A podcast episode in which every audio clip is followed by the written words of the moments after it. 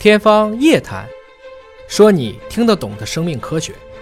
欢迎各位关注今天的天方夜谭，我是向飞，为你请到的是华大基因的 CEO 尹烨老师。尹老师好，向飞同学好。今天我们的节目啊，继续给我们的听众朋友送出奖品。今天呢，我们要送出的是华为的蓝牙免提小音箱。那么，如果想得到这个精致的小音箱的朋友，可以在我们的节目下方点赞。欢迎您转发并留言来抽取我们今天为您送出的这一份奖品。最近啊，一款号称可以针对十七种肿瘤的广谱抗癌药，在美国呢是经过了 FDA 的一个批准，正式上市了。据说啊，这是有史以来第一款叫做 TRK 抑制药物，对肿瘤那些没有办法切除的，或者是已经转移的晚期的患者有神奇的效果啊！一听说这种神奇的效果呢，其实。大家就会有点犯嘀咕，真的有这么神吗？那么，请叶老师给大家解读解读这个治疗癌症的神药。呃，昨天的这个刷屏的这个所谓的神药啊，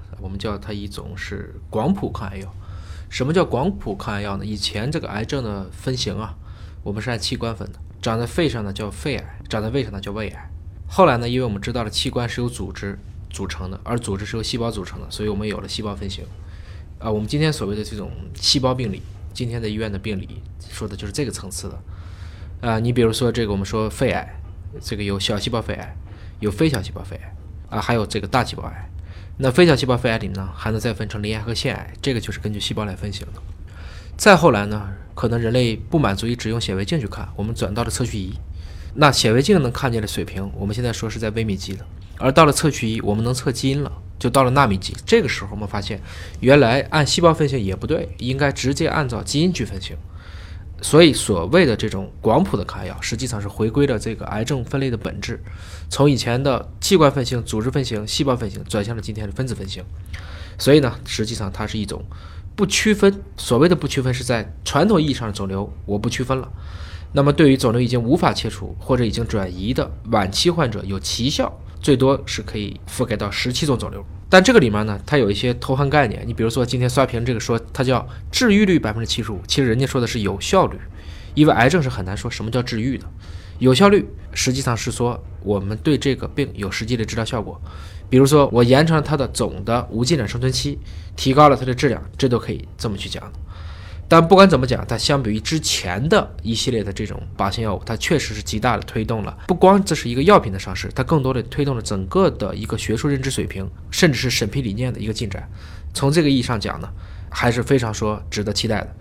虽然呢，在国内的上市时间尚没有公布，但是呢，根据我们最近的像宫颈癌疫苗。包括我们的这个两个 P D one 的这个药物 K 药和 O 药来看，我们可以期待，应该是在未来的数个月啊，我相信最多也不过到一年的时间，我们就有可能在我们的中国，大家可以通过正规的渠道买到这一款药品。在这款药物所覆盖的癌症病种当中啊，包括了肺癌、甲状腺癌、黑色素瘤，还有胃肠癌、结肠癌等等十七种癌症。而且根据美国 FDA 公布的数据显示呢，百分之七十三的患者反应时间是六个月以上，百分之六十三的患者反应时间是九个月以上，百分之三十九的患者反应时间是十二个月以上。它覆盖的病的种类啊，特别的广泛。啊，而且能够达到百分之七十五的有效率，真的有这么神奇吗？那么它实际上能够负责的这个癌症的类型呢？这里列出来的包括肺癌、甲状腺癌、黑色素瘤、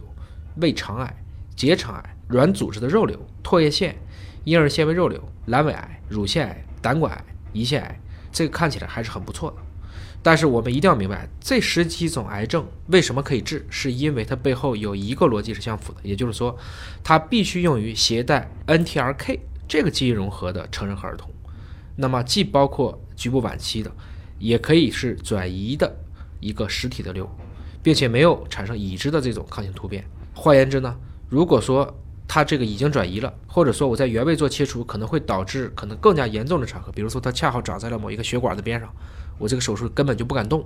这种情况下，实际上临床上已经没有有效的替代方案了，我就可以去选择我们这种药物。所以呢，反过来讲，对这个药物使用之前，一定要进行伴随诊断，我们之前说药越贵越要用伴随诊断，因为它是根据基因起效的，一定要去看一看检测报告里面你有没有这个基因融合。如果有，那么应该说你就有相当的比例可以得到有效，甚至有可以被这个药物去治愈。那么根据 FDA 目前的公布的数据看呢，大约百分之七十三的患者反应的时间为六个月以上，百分之六十三的患者反应时间为九个月以上，还有百分之三十九的患者反应时间为十二个月以上。综上呢，这个新英格兰就出了一个关于这个药物的一个相关的评价，对于年龄为四个月、最小四个月一直到七十六岁的这个患者，实际上它的整体有效率高达了百分之七十五。那这个结果呢，随后也被 FDA 所证实。但是这个药物呢，我们在今天的这个宣传当中呢，这个也比较标题党了。实际上呢，有这种融合的病人，根据美国的数据推算啊，大概一年也只有两千到三千例。换言之，对于所有的患瘤群体，大概只有百分之一不到的人可能会有这一个基因的融合。所以你可以理解，是从百分之一里面这百分之七十五有效。那这款药物的价格大概是多少呢？有可能降低肿瘤患者的治疗成本吗？我一直坚持的理念就是精准医学不能变成精英医学。这个药物虽然好，但是价格是多少钱呢？这个目前来看，如果说在当前的这个定价下，这个拉罗替尼口服胶囊形式的采购价是一个月三万两千八，注意这是美金。那每一年呢，就将近四十万美金，按照现在的汇率算，大约就要将近二百七十多万。所以呢，从这个意义上看，堪称天价啊！我也许给了希望，但是这个希望呢，你还买不起。